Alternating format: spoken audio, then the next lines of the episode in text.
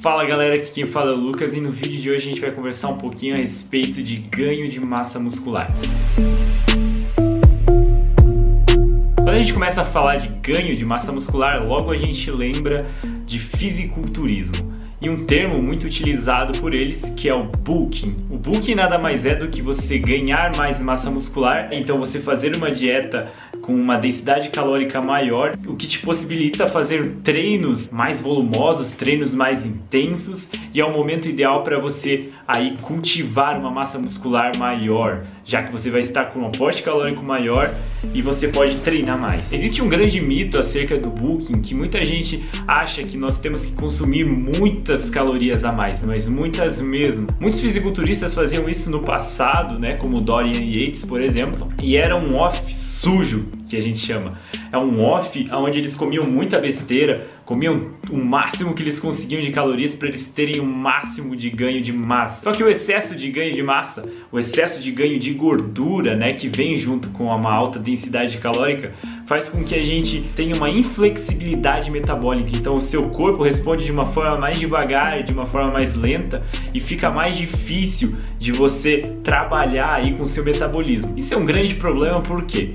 Porque quando a gente para para pensar em flexibilidade metabólica, nós devemos lembrar muito que um fisiculturista ou uma pessoa que busca, por exemplo, é, fazer um booking por um determinado tempo e depois secar, então fazer o, o, processo de cutting, ele vai precisar perder muito mais massa gorda se ele estiver fazendo um off sujo, um off muito grande. E com o excesso de gordura, nosso metabolismo se torna mais lento, né? E fica mais difícil da gente trabalhar com esse metabolismo. E eu tenho certeza também que você não quer perder sua massa muscular fazendo uma dieta de restrição calórica, você tendo que fazer uma dieta muito restrita. Porque é o que acontece, é o que acontecia com os fisiculturistas que faziam esses off sujos antigamente. Por isso que no passado os fisiculturistas então faziam essas dietas extremamente restritivas em momentos próximos à competição. Justamente porque eles precisavam fazer uma restrição grande para eles terem um déficit grande e conseguir perder toda aquela massa gorda que eles ganharam ao longo do booking.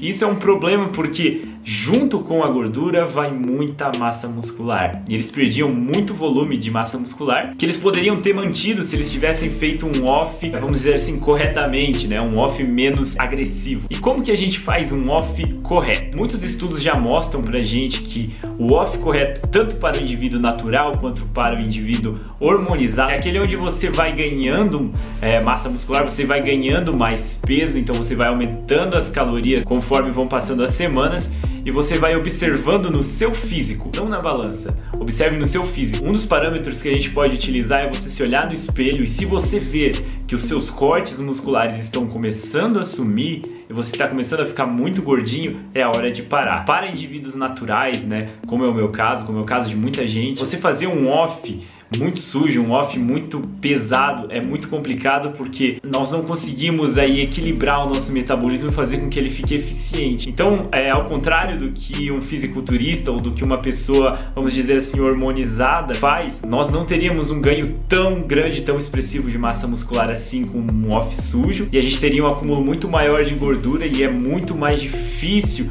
da gente eliminar essa gordura no final. Então aí vai uma dica para vocês que estão fazendo booking ou vocês que estão pensando em fazer um book aí pós-verão.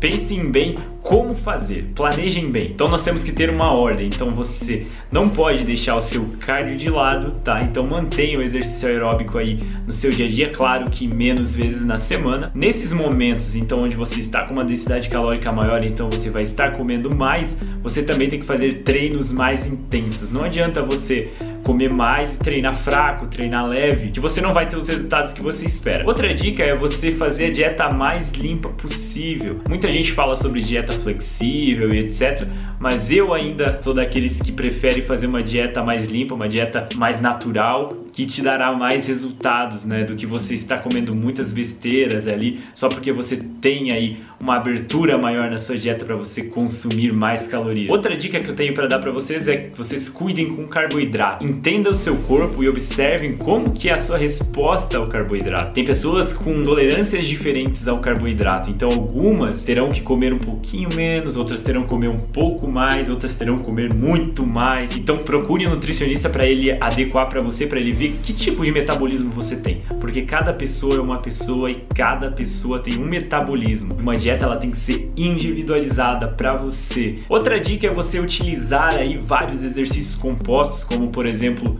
supino, agachamento, levantamento terra, que são exercícios que são importantíssimos para você ter aí condições de pegar mais carga, de você poder fazer um volume maior, de você poder fazer um exercício mais intenso, você consiga trabalhar no seu limite e que você consiga ter resultados aí expressivos e eficientes, para que quando você entre numa sua dieta de cut, então para que quando você entre no processo de secar, você consiga manter o máximo possível de massa muscular, porque você conseguiu cultivar essa massa muscular durante esse tempo de booking. O modelo de dieta, então, o modelo protocolo de dieta que eu costumo utilizar em booking, tanto em booking quanto em cutting, é a dieta de ciclo de carboidratos, né? Essa já tem bastante evidências aí na literatura e ela é muito efetiva, pelo menos para mim, ela é muito efetiva. E se vocês quiserem, eu posso fazer um vídeo a respeito só dela, para vocês saberem como que vocês planejam ela, como que ela funciona, tá?